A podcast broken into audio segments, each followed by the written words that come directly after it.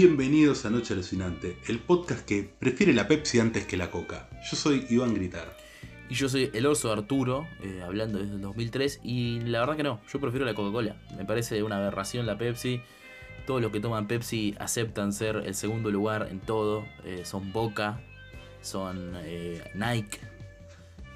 Son eso los que le gusta Pepsi. Es totalmente nefasto. Pasa que la Coca-Cola, al igual que McDonald's, es puro marketing. No. La verdadera calidad está en la Pepsi y el Burger King. No, eso es una mentira, es una mentira de la iglesia La evangélica. hamburguesa de Burger King es más rica que la de McDonald's. No puedo decir que no. La verdad que no, la verdad que no, pero, pero bueno, esto es una, un debate un poco teológico que la gente tiene. Que te voy a decir, no, porque la, la- la- la- el patty de Burger King lo hacen a la parrilla, lo hacen a la parrilla.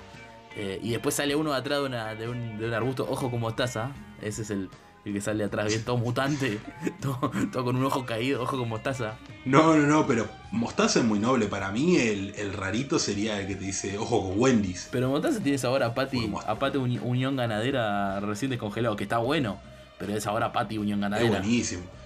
Es riquísimo. La, la, la, la gastronomía no es así, no funciona así. Yo el próximo episodio de Noche Alucinante voy a dar mis recomendaciones de, de cafés notables eh, y hay que invitar a, a Seba y a Ana que hablen de comida, eh, que para mí son mis influencers de, de comida en la vida real.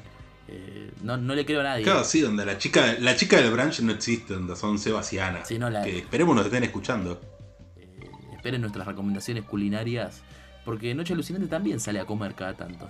Eh, el otro día, de hecho, queríamos comer a la, a la, a la noche. Eh, íbamos a ir a una parrilla y terminamos, yendo, eh, terminamos no comiendo un carajo y casi me muero.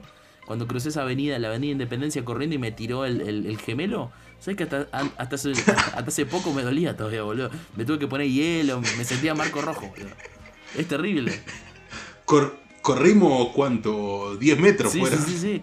Pasa, eh, o sea, Para que no nos pisen los autos en la Avenida Independencia. O sea, fue un sprint muy fuerte, fue un cambio de velocidades muy, muy repentino y, y bueno, es peligroso eso para el cuerpo no entrenado. Eh, yo entiendo que la gente piensa que yo estoy tallado a mano, porque, porque mi voz de, de dios griego así lo, lo, lo sugiere, pero no, no, uno tiene, uno es humano. Me parece, me parece bueno, pero también estábamos, estuvimos filmando todo el día, estábamos cansados, ya no estamos para los trotes de estar agarrando una cámara. No, no, no, ya está, ya está, ya fue. A mí me destruye eh, cuando veo las imágenes de Joe Vego filmando, que tiene esa cámara de 16 milímetros gigante que debe pesar unos 15 kilos al hombro. eh, y me parece fantástico que en las últimas películas él es, eh, va, en las últimas no, en casi todas, él es el operador de cámara de sus propias películas, ¿viste? Aparte de ser el director, que es una cosa bastante rara. Eh, más siendo que filma en fílmico, supongo que para eso, ¿no? Tipo, cada segundo de filmación está costando mucha plata.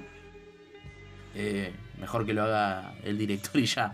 Si la sabe operar bien, ¿no? Me parece. O capaz porque sale mucha plata el fílmico y no es para pagar un camarógrafo. También, también, también, también, también. Eh, dicen que es un, un director muy amable, Joe Veos. Un amante muy amable. Que, por ejemplo, cuando en la última película la protagonista se estaba cagando de frío, porque viste que es navideña, nieve falsa.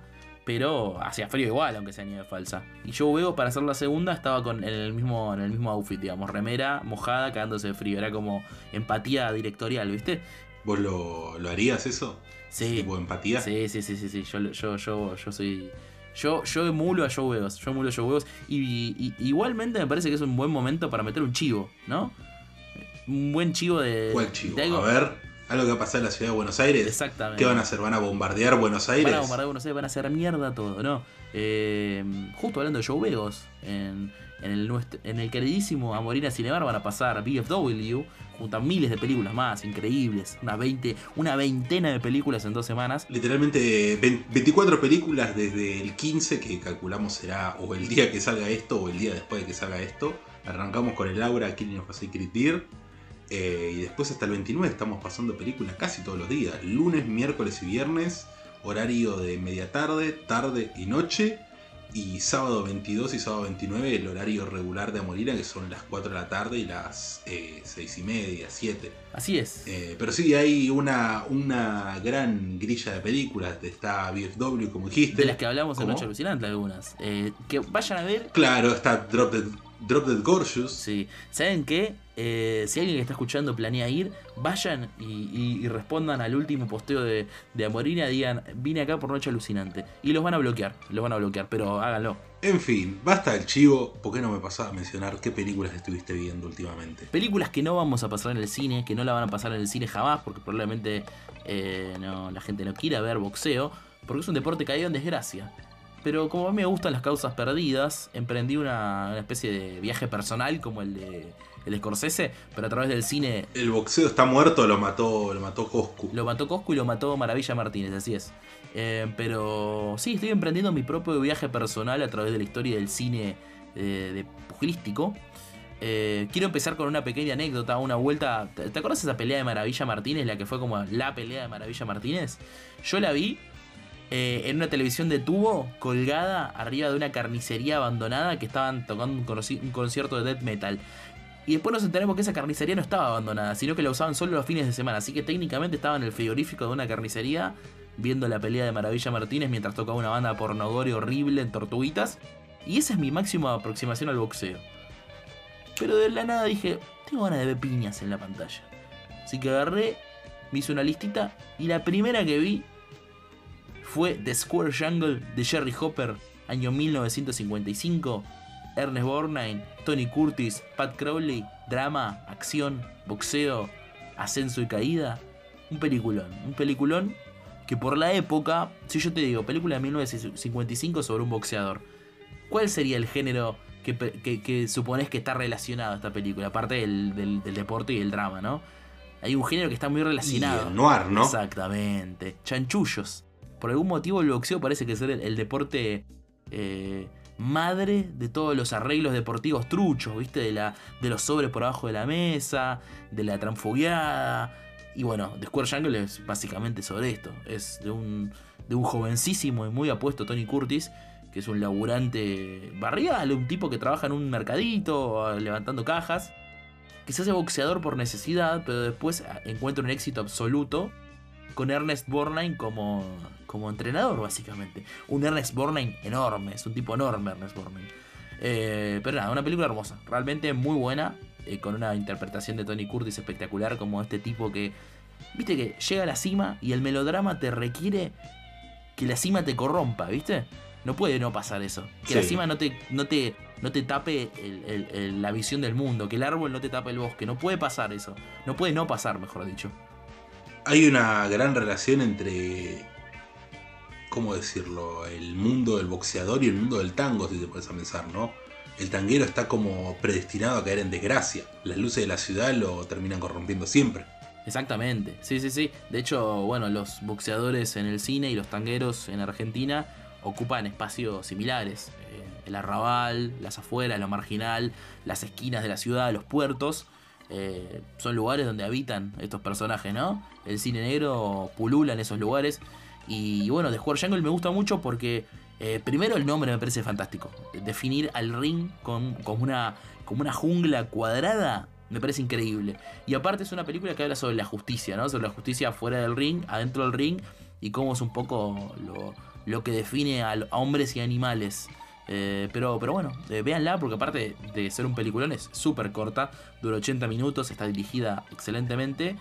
Y es una película muy humilde. Hay un romance y está Tony Curtis, que es el papá de Jamie Lee. Eh, por si alguna vez se querían preguntar por qué el papá de Jamie Lee Curtis está en azul en Wikipedia, bueno, es una buena, un buen lugar para empezar. Y la madre también. Y la madre también, sí, sí, sí, sí. Jamie Lee, la, la madre de todas las Nepo Babies, así que está perfecto. Eh, pero bueno, como te dije, estoy viendo películas de boxeo y estoy saltando en épocas. Eh, pasé de los 50 a los 60 con una película que me guardo para hablar en otra edición. Y después pasé a los 70 Que los 70 es una época donde el boxeo quedó un poco de costado. Eh, no sé si en el cine eh, hay películas de boxeo, obviamente la más famosa de la historia es de los 70, de hecho Rocky. Pero no con la misma cantidad que vi en los 40 y los 50, ¿no? Parece que, algo pasó en el nuevo cine americano que el boxeo quedó como otra cosa. Eh, y así llega Fat City, que es de John Huston, eh, un director de, la puta madre, un- uno de los grandes directores de la historia del cine, con este drama de personajes que está Stacy Kitsch, que seguro de, de nombre, eh, ¿te dice algo Stacy Kitsch si te digo ese nombre? Bueno, pero de cara lo tenés. Te aseguro que si querés mientras hablamos, buscás su, su rostro y es un- eh, en mi top 3 de actores con labio leporino aparece Stacy Kitsch. Eh, así que, bueno, él es el protagonista de esta película Y aparte está Jeff Bridges, recién salido de, de, trabajar con Bogdanovich. Así que es un, un, pibito Bridges. Y básicamente es la historia de dos boxeadores, uno viejo, uno grande, la típica, uno que cae y uno que está naciendo. Eh, dos parejas, una de, una de mediana edad y otros pibitos de 20 que están viendo si casarse o tener hijos. Es una película, ¿viste el concepto que una vez hablamos de película de personajes? Cuando la película se basa en las vivencias y, el día a día y lo cotidiano y las pequeñas cosas y los deseos y las búsquedas de estos personajes. Es eso un poco. Tiene dos peleas Fat City, una al principio y una al final, que están muy buenas. Eh, que están muy bien filmadas, con, un peso, digamos, los golpes se sienten. Se nota que John Huston es un tipo que le gustaba el box. Como que la película respeta cierta, cierta cuestión física del boxeo. Están bien filmadas las peleas y están bien peleadas aparte. Eh, pero no es una película que el boxeo sea tan central. Podría ser un, deportista de otro deporte y, funcionaría igual. El tema es que el boxeo, y es algo que estoy no descubriendo, pero revalidando, tiene una condición con el cine que por algo es el deporte que mejor se filmó. Hay algo en, que, espeja la idea del boxeador con la idea del personaje eh, tradicional del cine clásico, que su recorrido deportivo es, es muy similar al recorrido de un personaje. Tipo, tiene un arco muy narrativo muy marcado el boxeador. Eh, muy físico, está destinado a, envejecer y a perder. No se puede ganar siempre en el boxeo porque siempre va a aparecer alguien mejor. No hay chance que no pase eso. Eh, y está la dicotomía de eh, retirarse ganador o, irse perdiendo, ¿no? Hasta, hasta cuándo seguís apostando, ¿no? Es la, la típica. el tipo tiene el cinturón, lo sigue revalidando hasta que un día viene uno que le encaja una trompada mejor y pierde. Y de eso va un poco Fat City, porque Stacy Kitsch que es el real protagonista de la película, eh, es un tipo de unos 40 años que ya no le da el cuero para cagarse a piñas. Así que si están en búsqueda de un drama setentero, New Hollywood, dirigido por John Huston, no, me parece que es una gran, gran, gran película. Y de hecho en el póster me gusta que dice The Surprise Hit of This Year. Y la verdad que no ganó un porongo Fat City. Se nota que fue una, porque no, no la vio nadie. Fue una, fue una fue un fracaso absoluto para John Huston, una de las últimas películas aparte que, que dirigió, creo que dirigió dos o tres más y ahí quedó. Bueno, yo me vi un clásico de clásicos de los años 2000, me vi Sin City de Robert Rodríguez y Frank Miller también acreditado como director. Eh, Sabes que justo me fijé ahí en el letterbox de Stacy Kitsch en qué películas había aparecido y apareció en la secuela de Sin City, ¿En serio? to Kill For. No fue pensado esto, ¿eh? Nuevamente no fue pensado. Eh, es más, le vi la cara y dije, ah, sí, ya, ya me acuerdo de qué personaje hace. Eh, lo conocía exactamente, sí. Eh, bueno, Sin City de Robert Rodríguez, adaptada del cómic de Frank Miller, que lleva el mismo nombre, esa serie de cómics, de novelas gráficas divididas episódicamente. La verdad es que yo esta película la vi cuando era bastante joven, creo que habría tenido unos 15 años, cuando la vi me impresionó un montón. No la revisité, digamos, con demasiadas esperanzas, pero el saldo fue positivo, déjame decir. El saldo fue positivo, porque Sin City se mantiene como una película que es total y absolutamente entretenida, por un lado, y que es muy un. ¿Cómo decirlo? Parte del paradigma de la época, ¿viste? Claro. Los años 2000 están muy enmarcados, si te pones a pensar, en un cine que es excesivamente violento en comparación con otras décadas del cine. Es una cuestión muy de del post 9-11, del post crímenes de guerra en Irak, de agarrar y que la televisión te muestra, el noticiero te muestra las atrocidades más terribles cometidas por seres humanos y validadas por el gobierno de la que supone es la, la nación más grande del mundo que son los Estados Unidos. Y bueno, y los Yankees responden un poco a eso, sacando películas como El Juego del Miedo, como Hostel, teniendo que subir la apuesta de lo que es la violencia. Y en medio también salen eh, versiones violentas, pero también llevadas a un punto más entretenido, como es, por ejemplo, Kill Bill. O como es Sin City. ¿De qué trata Sin City? Sin City trata sobre una serie de personajes son distintas historias que están entremezcladas. Una te cuenta la historia de Hartigan, un policía que salva a una nena de un pedófilo hijo de un senador. Lamentablemente termina cayendo preso él porque le terminan teniendo, tendiendo una trampa.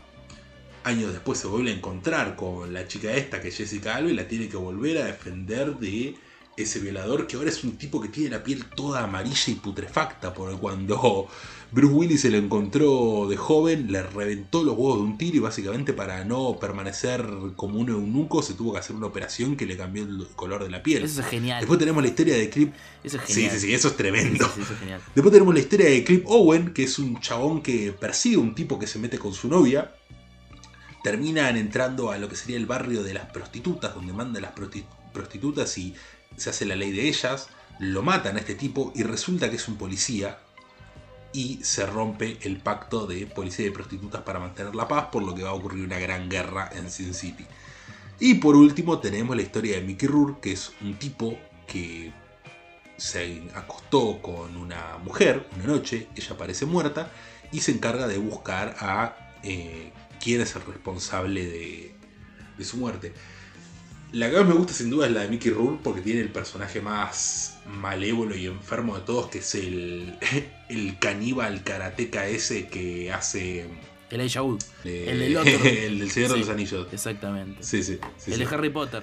Eh, me, me vino mucho en gracia la película, ¿qué querés que te diga? Ne- Necesitas de vez en cuando una peli que sea solamente la violencia por la violencia, ¿viste? Sí. Una película que sea como, bue- bueno, el mundo está totalmente exagerado, los, los personajes son prácticamente superhéroes por momentos, hacen cosas que son físicamente imposibles y es como una gran exposición de, bueno, el mundo es increíblemente violento, vamos a traerte algo más violento todavía para agarrar y poder subir la apuesta de lo que es el audiovisual, ¿no? Sí, aparte, justamente tiene una, una reversión totalmente exagerada del cine negro. La ciudad siempre fue un, un- un factor detonante para los personajes en el cine negro, ¿no? La ciudad, e- esa pregunta de quién pervierte a quién, ¿no? Los individuos pervierten la ciudad o la ciudad a los individuos. ¿Y por qué esta gente es tan mala? Tan mala en, los- en- en la ciudad. ¿Qué pasa en la ciudad que la Bueno, gente y es mala? curioso, es curioso igual cómo, cómo hay una revisión del- de cómo funciona la ciudad en Sin City, la ciudad de Basin City, porque yo cuando pienso en las ciudades del noir son ciudades que son lúgubres pero vivas, ¿me entendés? Donde siente que está, esas, las ciudades de los noir están todo el tiempo respirando, respirando un aire pesadumbroso, pero respirando. Y en Sin City prácticamente no ves otra gente más que los personajes. Salvo cuando vas a algún tugurio, un bar, eh, no ves otra gente. Es como si la ciudad estuviera completamente vaciada para que quede solamente, para que solamente salga a relucir la maldad y la sangre y la perversión de los personajes que vas siguiendo, ¿viste? Sí, sí, sí, sí, hay algo ahí en, en como vos decís, el, clima de la época afecta a, la visión en retrospectiva de cómo era la ciudad de- del cine negro, que es un, cine notablemente norteamericano. Eh, el cine negro es un, es un cine que eh, surgió de las calles de, de Nueva York, de Chicago, y lo traspasaron al cine, eh, esa violencia. Que de hecho es algo bastante similar la historia, ¿no? Eh, la violencia en las calles de Chicago de los gangsters de los años 30 eh, llevó a las, a las películas de gángster, que no es lo mismo que el cine negro. Y el cine negro es una, una versión eh, refinada eh, de guerra mundial de- del cine gángster de los años 30, que es literalmente llevar al cine la violencia que se vivía en las calles. Y bueno, es muy divertido que pase nuevamente eh, un siglo después, ¿no? De vuelta, pa, un poco menos, 80 años después, en los primeros años 2000, que, el cine vuelva a reflejar esa violencia, no en las calles, sino en distintos puntos del mundo, pero está, está buena esa conexión. A mí lo que me resulta curioso es como Robert Rodríguez cuenta que nada, la película la tuvo que filmar toda en, en digital por una cuestión de que es prácticamente imposible lograr los niveles de contraste lumínico que tiene, viste que es todo en blanco y negro con el efecto de ese Sin City resaltado de algunos colores, pero para lograr ese aspecto copiado del cómic, sí o sí la tuvo que filmar como algo digital y en su momento eh, Robert Rodríguez declaraba que nada, que el digital era la revolución, que era lo que se venía. Estaba básicamente como Godard cuando dice, no, sí, la gente va a filmar con cámara de video portátiles y no sé qué, no sé cuánto. Eh, y básicamente la pantalla verde era como poco menos que Jesucristo en esa época. Y hoy en día nos ha dado cosas, cosas lindas y cosas horrendas la pantalla verde. Sí, sí, sí, bueno, pasa que Robert Rodríguez es un tipo que es muy emocionado al hablar, le gusta mucho hablar. Yo lo amo, Robert Rodríguez, me parece un genio. Pero, pero bueno, también tenés que entenderlo. Él viene del cine más guerrillero posible y tener la cantidad. Imagínate que, que llegar al punto que te dan millones de pesos para. Millones de pesos, mirá lo que humilde que soy. Millones de dólares para hacer la locura que es Sin City como concepto, ¿no? Una reversión hiper violenta de un, de un cómic que habla de el cine negro y con actores de primer nivel. Robert Rodríguez es un demente y lo hizo perfecto. Eh, así que yo le compro cualquier humo que hable sobre los VFX porque eh, va de la pantalla verde, digo. eh, pues se lo ganó. Se lo ganó haciendo haciendo el primer corto que hizo, que se lo recomiendo mucho, que es, eh, nada, búsquenlo, increíble. Si no les da ganas de eso de ver cualquier película de Robert Rodríguez, la verdad que están rotos por dentro. El de la, el de la nena, ¿cómo se llama? Como Bedger, ahí está, Bedger. El de la nena y el hermano, exactamente, ese mismo, es genial. Es genial ese corto, es hermoso. Bueno, hablando de cosas geniales, voy a hablar de otra película en blanco y negro, pero esta sí más vieja, del año 58, dirigida por Mario Sofici. Uy, uy, uy. ¿La tenés a, a la que viene a las 10? Uh, ¿La tenés a Esa. Rosaura. Rosaura es una maldita. Es una mujer. Rosaura es una maldita. Rosaura es una maldita. Por lo menos desde el punto de vista de Canegato, de Camilo Canegato, es una maldita. Pero eso es lo interesante de Rosaura a las 10, que es una película que es prácticamente un rayomón eh, costumbrista argentino, ¿no? Así si se es. quiere. Así es, así es, así Es una película que aborda, que aborda una misma historia desde distintos puntos de vista. Básicamente trata sobre un tipo llamado Camilo Canegato que vive en una, una pensión, ¿eh? ¿no? Sí, un- Sí. Una pensión en las calles de Buenos Aires. Y un día comienza a recibir misteriosas cartas de amor de una mujer llamada Rosaura. La dueña de la pensión, como es una buena chusma de barrio, como las que no le faltan a ningún barrio, comienza a espiar estas cartas, a robársela, a leerlas, y todos empiezan a hacer una historia enorme con lo que es Camilo y Rosaura. Un amor que parece eh, sobrepasar todas las barreras. Ahora bien, cuando Rosaura un día se hace presente en, en este lugar, en la casa de Camilo, parece comportarse de una manera muy extraña. Pareciera como si no quisiera estar ahí con Camilo. Pareciera que él está incómodo de tenerla ahí. Y empiezan a ocurrir un montón de idas y venidas que terminan con Rosaura muerta.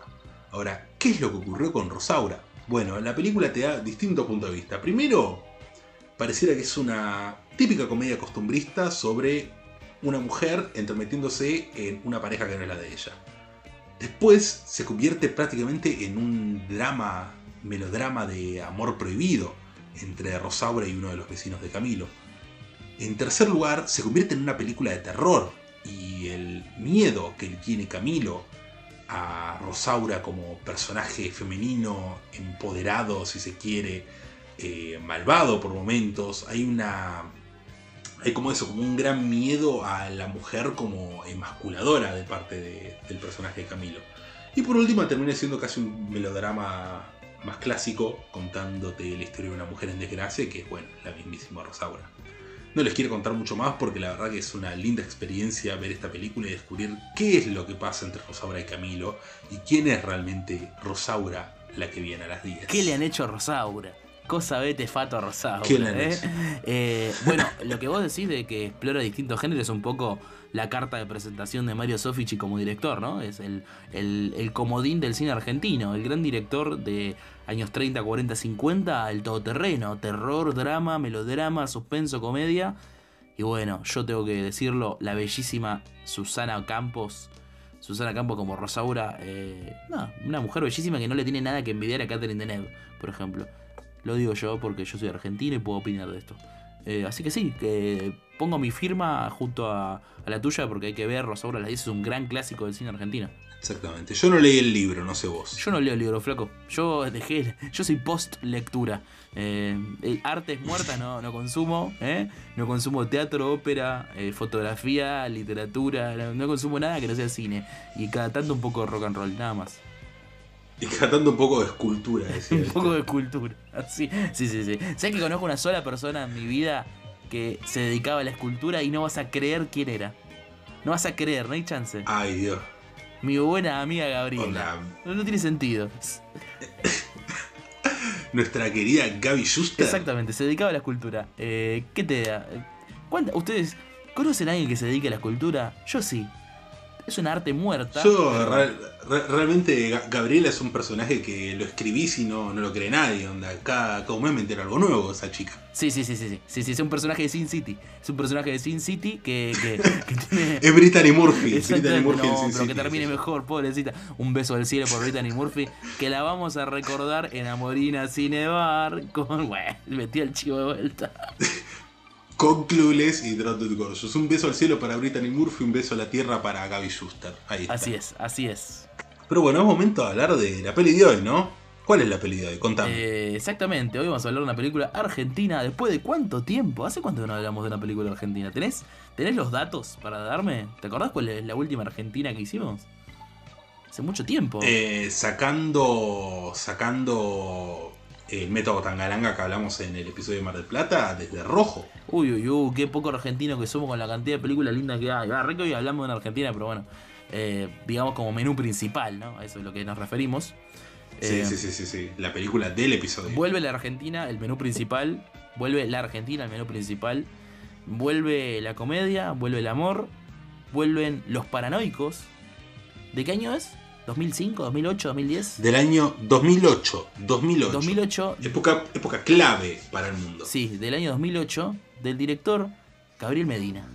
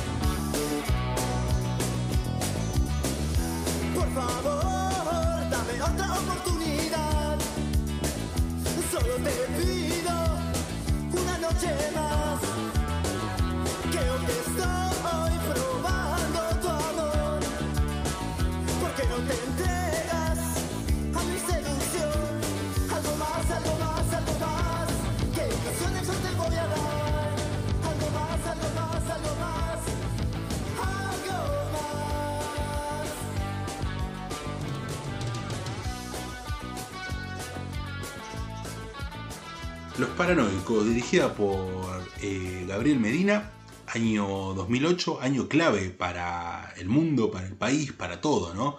Y sale esta película que narra la historia de Luciano Gauna, un tipo, si se quiere, venido a menos, eh, en sus veintilargos, treinta y pocos, ex estudiante de cine que básicamente no puede con sí mismo, no puede con sus mañas, que no ha logrado nada en la vida, que no le sale ni escribir sus guiones y vive básicamente de Garpe en, en la casa de la abuela de uno de sus ex compañeros llamado Manuel, el cual vive de su éxito, vive del éxito de una serie que creó y, en España y por la cual se volvió completamente famoso, llamada Los Paranoicos.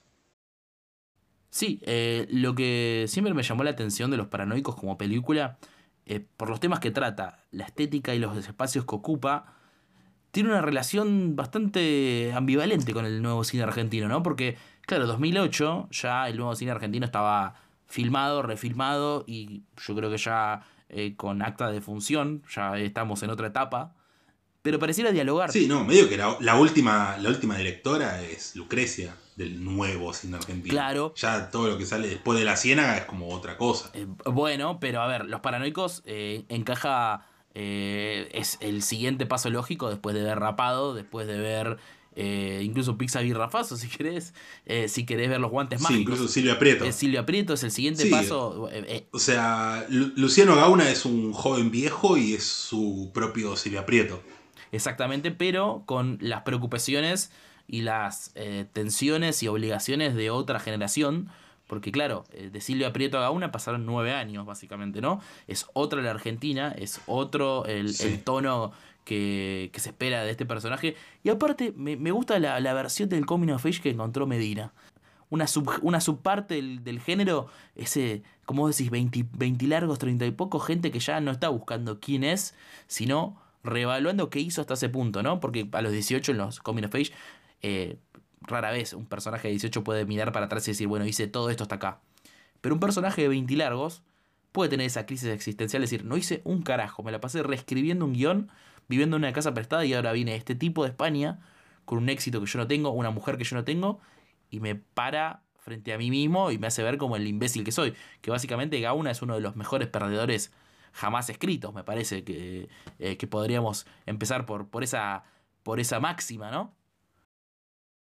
Sí, además de que a mi parecer debe ser uno de los, me- uno de los mejores papeles de, de Hendler, ¿no? Eh, ya está un poco acostumbrado a, a tener papeles así medio de chabón toque autista, porque en Sistema Keops tiene un poquito también eso. Pero este debe ser el autista mejor logrado de, de todos. Sí, Eh, a mí me destroza el- eh, la contestación que tiene todo el tiempo cada una del no, no, no, sí, sí, sí. y nunca mirar los ¿Viste? ojos. No, tipo, Eso no, es no, sí, sí. Sí. Bueno, eh, ya hablando del final de la película, justamente eh, el pase que tiene Elon, del crecimiento que tiene como personaje, es sostenerle la mirada a Manuel. Sostenerle la mirada a esa persona que todo el tiempo él estuvo sintiéndose menos. Es más, pocos minutos antes tenés la escena en la que Manuel le dice, bueno, vas a trabajar para mí. Y él está con bronca por haberse enterado, bueno, de toda la situación de los paranoicos, que ahora vamos a hablar un poco de eso. eh, y no le puede sostener la mirada, no puede sostener esa mirada con bronca. Y es recién cuando está totalmente decidido a ir a buscar a la chica, ir a buscarla a Jasmine Stewart, que le puede sostener la mirada. Que eh, tenés un momento casi, casi western ahí, ¿viste? Sí, sí, sí, sí, sí. Eh, totalmente, totalmente hay una cuestión con la, con la actitud de Hendler eh, a nivel interpersonal que a mí me pasó lo siguiente. Lo relacioné con dos películas. Una que creo que se va a relacionar a lo que tiene que ver con lo interno, de los paranoicos, la, la- lo metatextual, si se quiere. Y otra con una influencia eh, un poco más libre e internacional que, que creo que es fácilmente reconocible. Por un lado, relacionar a los paranoicos con En el fondo del mar de, de. Me parece que son dos películas que por proximidad eh, de, de época y por cómo se despegan del, cine, del nuevo cine argentino, pero revalidando algunas de las cosas que se ganaron durante los noventas, hablan de ciertos personajes con obsesiones y con incapacidades interpersonales muy interesantes, casualmente las dos interpretadas por Daniel Hendler de, de una forma muy eh, contrastante, ¿no? Los paranoicos es un tipo que no puede hablar, que no puede mirarte a los ojos, que le da vergüenza absolutamente todo, que no puede decir qué es lo que quiere, qué es lo que no quiere, qué es lo que le gusta, qué es lo que no le gusta, por eso como vos decís, su respuesta es un no, no, sí, sí. Y después tenés al tipo del fondo del mar, que es un obsesivo total, un celoso, que está dispuesto a embarcarse en una noche de locura para encontrar al amante de su novia, ¿no? Y siento que eh, hay una relación muy, muy linda entre esos dos personajes, en cómo eh, contrastan tanto en el género de su película como en la actitud de sus protagonistas. eh, un cine que se hizo en Argentina entre después del nuevo cine argentino y, el, y, y, no sé, el 2012, 2013. Hay como un grupo de películas ahí muy interesantes, pero que, que quedan como afuera de todo estudio formal por justamente la época en la que salieron, ¿no te parece que hay como una nebulosa ahí de un cine que no sabes si, bueno, ¿en dónde está eh, Cifrón acá? ¿Dónde está, bueno, Medina? ¿En qué, qué lugar entran estos directores? Esto que a, qué, ¿A qué generación le están hablando? Eh, hablando de dos exponentes, eh, digamos, muy conocidos, ¿no? Porque después hay otros directores un poco menos populares que también están en esa época. Eh, no sé qué opinas, si encontraste esa relación, eh, no te digo tan que, que- es súper directa, pero siento que hay una, una cosa epocal, ¿no? Entre esas dos películas, esa época, ese intermedio entre el presente y los noventas. Claro, sí, porque cuando pensás en esta época, que siento que pensás mucho en una variedad en el cine argentino que creo que pocas veces o desde hace muchos años no se presenta, ¿no? Onda, poder tener un Ginás, un Santiago Mitre, poder tener un Pablo Trapero, pero al mismo tiempo un eh, eh, Cristian Ponce, eh, poder tener un Benjamín Neistat, etcétera, etcétera. Y acá, tipo 2008, es como. ¿Cuántas películas se te ocurren realmente que sean del, del 2008. ¿Cuántas películas se te ocurren que estén enmarcadas dentro de un, de un periodo, ¿no? Enmarcadas dentro de, de algún tipo de, de género o de movimiento o de, no sé, preferencia estética, ¿viste? Porque uno puede hablar hoy en día de las películas del Pampero, uno puede hablar hoy en día de las pelis que van más, eh, ¿cómo decirlo?, los tanques, desde Argentina en 1985 hasta El Ángel, ¿viste? Sí, Pero las películas de esta época en que estaban. Y es muy loco porque son las pocas películas que te muestran un poco el, la Argentina en ascenso, esa primavera kirchnerista que fue del 2003 al, 2000 2003 al 2011. Sí, totalmente, totalmente. Bueno, la otra película argentina que se me ocurre contemporánea, o sea, hay un montón que seguramente si nos fijamos en, en, en la minucia de las cosas aparecen, eh, pero es El secreto de sus ojos, que es el gran tanque de esa época. Pero yo cuando pienso en esa época, pienso en los paranoicos en Cifrón, en, en- en mi gusto personal, que es Farsa, que es eh, Pablo Parés y su cine de género Sí. totalmente marginal, que yo lo amo, pero es un cine que es para fanáticos del cine de género, ¿no? De Plaga Zombie, Filmatrón, Sí. ese tipo de cine. Y después películas muy perdidas, como Buenavista Delivery, eh, Buenavida Delivery, digo. Eh, Pero, y, y por eso los paranoicos parece una, una rara avis, como se dice, ¿no? Porque aparte de ser una coming of age y ser una comedia, es una, es una película romántica que eh, dialoga con los con los la estructura del- de la rom-com tradicional con el eh, Frenemies to Lovers, si se quiere decir, porque no son enemies, pero no se llevan del todo bien, Jasmine Stewart y Daniel Hendler. Y aparte, hace la misma operación que es la otra película que yo relacionaba, que es Punch Drunk Love, que es tomar la, la, la coming of age, el rom-com y el drama y el melodrama y transportarlo a una a un presente autista, si se quiere, ¿no? Una sociedad media de que cuesta contar las cosas, con un personaje incómodo, desagradable, con un tipo medio fuera de lugar. Eh, y bueno, eh, eso, por eso los paranoicos me parece una cosa tan extraña, tan amorfa, eh, y que es tan interesante pensarla como, como una especie de, de chispazo en la oscuridad en ese momento que es que no se vuelve a repetir, incluso por parte de su director, creo, ¿no? Porque la otra película de Medina no se parece en nada, La araña vampiro, El beso de la araña vampiro, o ese es el título de la novela de Puig, me estoy mezclando, pero es la de la del chico que va al monte, la verdad que no se parece nada Sí, la araña vampiro. la, la, la- la- la dinámica de los paranoicos, el- la, cuestión juvenil que tienen los paranoicos, eh, la cuestión de las secuencias que te van sorprendiendo desde, desde la secuencia en el chino hasta ese espacio onírico, la otra película no los tiene. Eh, no, es una, una cosa muy especial en, en- en tono y puesta en escena. No sé cuál eh, con cuál película comparar al local. Por eso yo se me ocurrió Punch Drunk Love. No sé si también coincidiese en esa, en esa comparación. Sí, encima Walter Jacob se pone igual que Philip Seymour Hoffman en esta peli, así Es, es verdad. ahí tenés otra, otra comparación. Eh, a mí me gusta mucho igual la relación entre Gauna y Sofía, Jasmine Stewart. Me gusta cómo eh, Medina logra llevar a un nivel eh, de lo icónico el momento en el que ellos se unen, que es básicamente con algo tan sencillo como el porro. Ellos en la escena en la que se conocen están todo el tiempo esquivándose miradas entre ellos y entre el resto. Son claramente las dos personas que más incómodas están en esta escena. Y en un momento la mirada de ambos se dirige a un solo lugar, que es el monito, el gorilita ese, donde está, eh, donde está guardada la marihuana de, de Gauna. Y cómo eh, apenas llega ella le dice, bueno, tenés para fumar, y cómo todo el tiempo el porro está ahí dando vueltas en la relación de ellos, y como uno de los pocos modos en los que Gauna se puede un poco liberar y hablar un poco más con, con el personaje de Sofía. Obvio con el personaje de Sherman ahí metido como para eh, un poco las cosas. Pero si te puedes pensar en cómo concluye la relación de ellos, a mí me parece que si bien la escena de ellos bailando nada de nada es bastante fundamental, eh, ya desde antes te va marcando la película lo que le pasa a Sofía con Gauna, que es cuando ellos están jugando a la Play, va, a la Xbox. Cuando están jugando a la Xbox y Sofía, ¿qué es lo que hace? Le tira el humo en la cara a Manuel para que él pierda y termine ganando Gauna. El humo del porro, que es el porro que estaba guardado en el mono, donde ellos por primera vez conectaron miradas y te crea como toda una, no sé, un punto A y punto B de la relación de ellos, ¿viste? Sí, sí, total. Me parece que hay una cuestión ahí de, de las relaciones eh, eh, juveniles, si se quiere, jóvenes, que está tratada de una forma muy interesante. Mm. Desde el momento en que se conocen en esa, en esa cena casual hasta el momento en que ella, con su actitud tan particular que tiene el personaje Camille Stewart, eh, aparece con el bolso hecho. Me parece que hay una escalada de Sí. hechos hasta que se empiezan a enamorar, que es hermosa. Es, eh, es, como vos decís, la relación entre ellos está construida de una forma muy preciosa, que tiene como punto final, co- como punto más alto el momento del baile, que obviamente es un momento icónico ya creo que en el cine argentino. Me parece que es frecuente encontrarse la escena del baile en el, en el boliche, ¿no? Me eh, quedó en el inconsciente colectivo ese momento.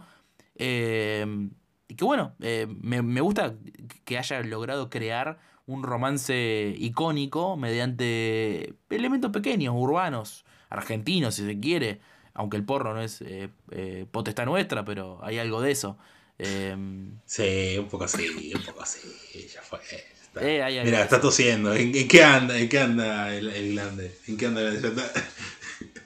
Eh, bueno, yo eh, lo que iba a decir es como los paranoicos, incluso aunque es una película que es, no es muy sexual, la presencia de los cuerpos está constantemente presente, ¿no? La presencia presente. Eh, pero incluso la escena en la que te muestran a, a una teniendo relaciones con la madre del nene este, es como que se siente como algo incómodo, como extraño esa escena de sexo.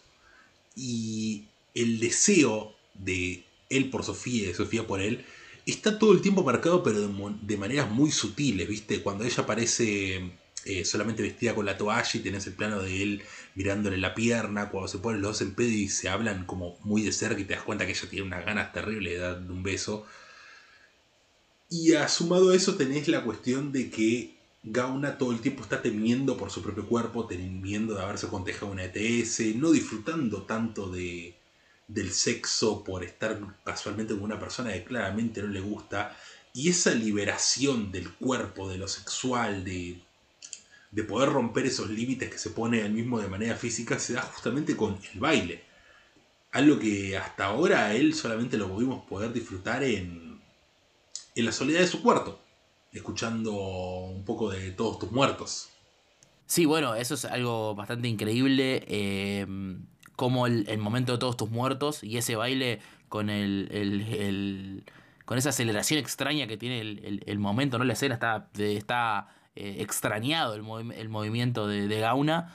eh, cómo encuentra el ritmo y, y la, y la cuestión corporal después cuando baila con ella, ¿no? Hay algo ahí en que ese, ese primer baile está todo partido, hay algo en el cuerpo de él como que se empieza a difuminar con la, la secuencia. Aparte, bueno, obviamente todos tus muertos se presta, se presta para un baile bastante, bastante ritualista, si se quiere, ¿no? Mueve el cuerpo de forma media pasmódica y está muy bueno ese momento porque plantea un tono y plantea una, una, una estética. Pero el baile con ella es súper, súper, eh, no sé si sexy es la palabra, pero por ahí anda. Me parece que anda. por pero ahí. es sensual. Sí, sí, anda por ahí, anda por ahí. eh, y, y me parece que es un logro total que en una película que juega tanto con la incomodidad, que tiene un personaje incómodo, que está lleno de secuencias incómodas y que sale un poco de... de que juega con un poco la exasperación y decir, che, no, esto es... esto no me gusta, está, este- estaría incómodo yo ahí, que tenga un, un- un oasis de, de comodidad corporal con el otro, que creo que bueno, es un poco lo que, de lo que va este tipo de comedias románticas, que es enamorarse de otra persona, es encontrar el lugar eh, cómodo para uno, ¿no? Donde uno puede estar a gusto, a tono, donde tu imagen no se va a difuminar con el contexto y que vas a estar eh, bailando en sincronía con el otro cuerpo, básicamente, ¿no? Es un poco eso, el, el, el, el jeite del romance ahí, ¿no? Sí, sí. A mí me llamó la atención esto que decías de, bueno, de mirar para atrás y pensar, no hice nada. Porque si te puedes a pensar, los niños están constantemente presentes. Donde la idea del pasado está constantemente presente dentro de la película. Sea de él que tiene que animar fiestas infantiles, a el nene este que se encuentra en el cumpleaños, que es un niño solitario, casi como un mini gauna, el cual no, no tiene amigos, nadie lo fue a ver por su cumpleaños. Eh, incluso la idea que le mete el médico de, bueno, estuviste con esta chica, se te tajeó el preservativo, eh, puede llegar a estar embarazada, es un riesgo, pero también como de vuelta la idea de, bueno, de un niño, ¿entendés? Donde está como constantemente la idea del niño, del pasado, eh, de que todo el tiempo Manuel está hablando del pasado también, es como, ¿te acordás esto que pasó en la facultad? ¿Te acordás de Sherman no sé qué? ¿Cuándo fue la última vez que nos pusimos en pedo? Como que todo el tiempo lo está queriendo tener atado al pasado. Sí. Incluso con el hecho de, bueno, estar viviendo en la casa donde murió la abuela de él. Nada, me parece que, que hay una cuestión ahí. A mí lo que me resulta interesante del personaje de Manuel también es cómo te das cuenta que el tipo te no, no está haciendo las cosas de mala leche tampoco, ¿viste? Él tiene un- unos modos medio de mierda a veces, pero nada, el chabón, qué yo, le está dando un lugar donde vivir al tipo, le quiere ofrecer un laburazo para que nada, pueda trabajar, le recomienda para que, eh, para que pueda presentar su guion, etcétera, etcétera, pero eh, a Luciano no le es suficiente porque sabe que es constantemente meterse más debajo del ala de Manuel y por lo tanto atrás de su sombra. Bueno, eh, eso justo también te quería comentar. Me encanta la idea de Manuel, eh, que en principio tiene un tono muy particular y muy buen bien buscado, que es que es amable, pero a la vez su amabilidad puede fácilmente leerse como que te está meando, que te está paternalizando, que te está mirando desde arriba, aunque él no quiera, aunque no lo busque y que no se esté cagando. Pero al mismo tiempo, Gauna es un tipo insoportable. Es un tipo eh, insoportable que busca la maña en todo, que busca la segunda intención en todo. Y algo que me pasó, que eh, es muy in- eh, increíble el, el final cuando ellos se enfrentan, que él lo mira cara a cara y dice, che, ¿qué, qué onda? ¿Qué te hice yo? ¿Por qué me haces esto, flaco? Claro, ¿alguna, ¿Por qué? ¿alguna vez te hizo un daño Claro, yo, vos? ¿sabes qué me hizo acordar? Hoy justamente revisité El Graduado eh, y cuando el, el señor Robinson confronta al personaje de, de Dustin Hoffman, al de Dustin Hoffman al, al final, cuando se descubre que se estaba cogiendo a la señora Robinson y que tuvo una cita con la hija, el chon dice, ¿acaso yo te hice algo? Mi, mi moral te ofende, le dice el chabón, porque es- en toda la película es el chabón más amable del mundo para con Dustin Hoffman y, y básicamente le ofrece posibilidades laborales y, eh, y académicas, ¿no? Eh, y y me, me- resultó muy interesante esa, esa relación entre que, el- el- no sé, no siempre el, el protagonista tiene que, tiene que estar, eh, vencer a un antagonista. Eh, simplemente tiene que, que hacer algunas cosas. Eh, y Gauna es un ejemplo de eso, tiene que hacer, porque no estuvo haciendo en toda su vida y cuando llega una mujer y se tiene que enamorar y tiene que decir que no y decir que sí a ciertas cosas. Y bueno, Manuel no es un villano, pero estuvo en el camino de esas decisiones y me gusta el, ese, ese enfrentamiento final, aunque no sea un tipo malo. Eh, me gusta eso. Claro, e- es el, es el antagonista perfecto para Gauna y como le dice el tío de Manuel, la única manera de dejar de jugar es dejando de jugar. Claro, exactamente, exactamente. La única manera de hacer las cosas es haciendo las cosas. Bueno, claramente no. sí.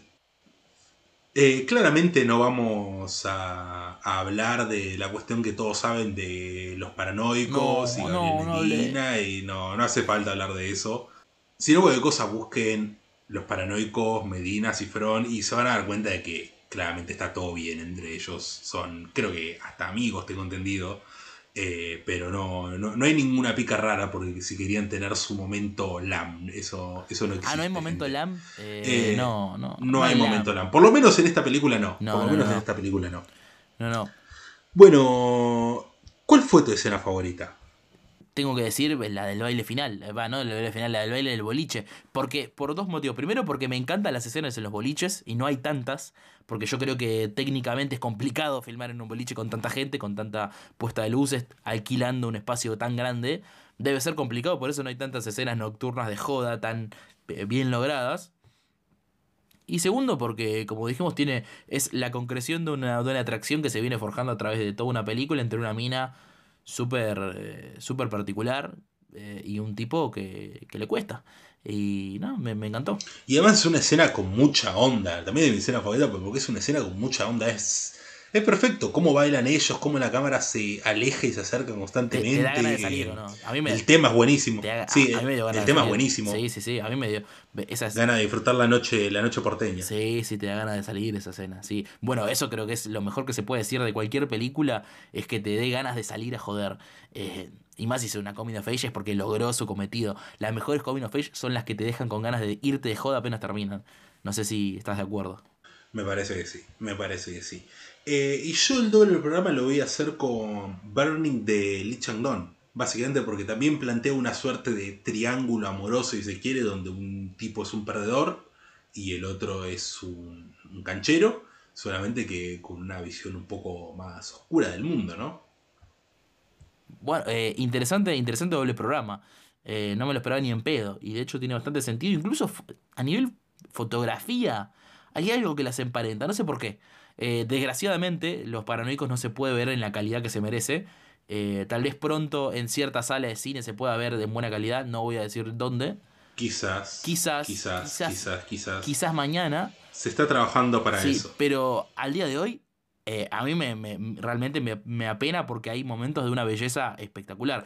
Sin ir más lejos, una de las primeras escenas, cuando están en el auto y ves la, la Buenos Aires por la ventana del auto, ¿cómo se ve esa calle? Esos típicos carteles que siempre hablamos de los 90s y 2000. Es hermoso eso. Y que no se pueda ver en la calidad que se merece, la verdad es una pena. No sé si hay una edición en Blu-ray, en DVD, algo. Yo la verdad que no conseguí una versión que se vea eh, a la altura de, la peli. Pero bueno, eh, hoy en día se puede ver así, pero ojalá que pronto la podamos ver en una, en una linda versión. ¿Y vos tenés algún doble programa para hacer? Mira, eh, teniendo el, el graduado tan fresca, eh, ten- teniéndola tan fresca de, de haberla revisitado y apasionado tanto, me parece que es eh, eh, una, una, una doble, una- un doble programa ideal, porque pasa que el graduado es el punto seminal para cualquier tipo de, de coming of age de ese estilo, ¿no? Un poco más eh, extasiada, un poco más alocada, un poco más eh, no tan juvenil, con más paranoias, justamente. Y aparte hay planos que, que- que están, que están relacionados. Así que con el graduado, ven el graduado y ven los paranoicos después. Bueno, es hora de tirar la pista para la siguiente película. Eh, la vamos a hacer cortita del pie. Es un western alemán de los 70. No, eso. ¿qué, qué mierda va a adivinar eso? O sea, debe haber. Es un western alemán. ¿Cuánto debe haber? O sea, pones western. A ver, pará, pará, pará. Debe haber- Pará, pará. Voy a poner. Eh, eh, pará, eh. Voy a buscarlo en Google. A ver si sale otro. Ve- espérame, eh. A ver. Esto es periodismo, ¿verdad? No, ¿Sabés que no? ¿Sabés que vos ponés y no sale de una? Bien, listo. No, está bien, perfecto. ¿No? No, no sale de una. Listo. Ya está. A tomar por culo, a tomar ¿Quién, por culo. ¿Quién mierda se va, a andar, se va a andar fijando en Google, no? Sabemos que tanto no les importábamos, gente. No, no, aparte, no. ¿cuál era el premio, Eh, no? ¿Cuál era el premio de adivinarla? No, nunca, no sé. No, no, no, está bien. Bueno, esto ha sido todo por hoy. Recuerden que pueden seguirnos en Twitter e Instagram para estar enterados de todas las novedades. Yo soy Iván Gritar. Y yo soy Ernest Borgnine.